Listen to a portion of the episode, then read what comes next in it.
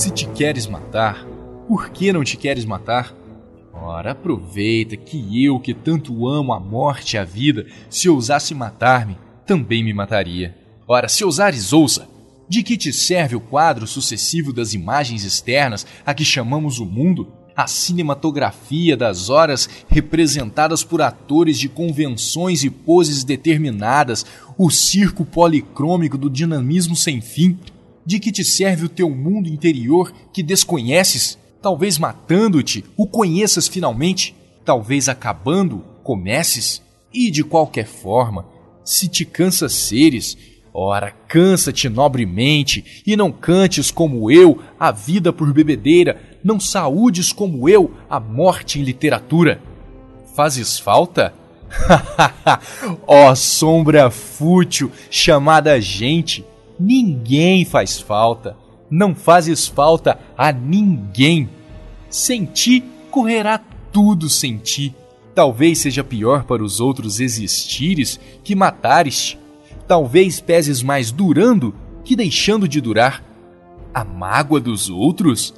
Tens remorso adiantado de que te chorem? Descansa, pouco te chorarão. O impulso vital apaga as lágrimas pouco a pouco, quando não são de coisas nossas, quando são do que acontece aos outros, sobretudo a morte, porque é a coisa depois da qual nada acontece aos outros. Primeiro é a angústia, a surpresa da vinda, do mistério e da falta da tua vida falada. Depois o horror do caixão visível e material e os homens de preto que exercem a profissão de estar ali.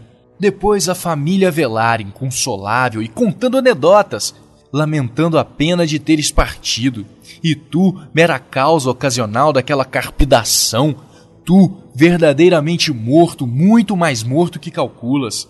Muito mais morto aqui que calculas, mesmo que esteja muito mais vivo além. Depois a trágica retirada para o jazigo ou a cova, e depois o princípio da morte da tua memória há primeiro em todos um alívio da tragédia um pouco maçadora de teres morrido. Depois a conversa aligeira-se cotidianamente e a vida de todos os dias retoma o seu dia. Depois, lentamente, esqueces-te. Só és lembrado em duas datas, aniversariamente: quando faz anos que nasceste, quando faz anos que morreste. Mais nada, mais nada, absolutamente nada duas vezes no ano pensam em ti. Duas vezes no ano suspiram por ti aqueles que te amaram.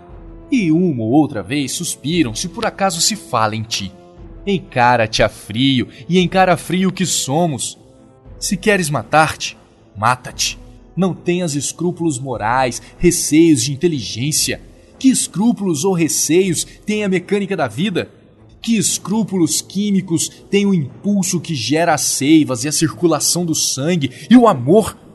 Que memória dos outros tem o ritmo alegre da vida? Ah, pobre vaidade de carne e osso chamada homem!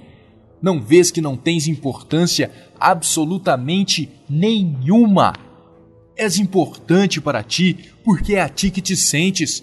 És tudo para ti, porque para ti és o universo e o próprio universo e os outros satélites da tua subjetividade objetiva.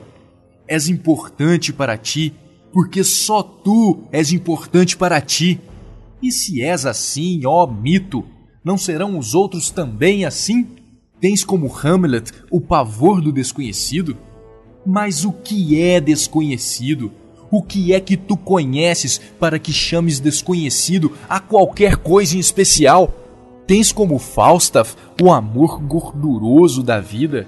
Se assim a amas materialmente, ama-a ainda mais materialmente. Torna-te parte carnal da terra e das coisas. Dispersa-te, sistema físico-químico de células noturnamente conscientes, pela noturna consciência da inconsciência dos corpos, pelo grande cobertor não cobrindo nada das aparências, pela relva e a erva da proliferação dos seres, pela névoa atômica das coisas, pelas paredes turbilhonantes do vácuo dinâmico do mundo.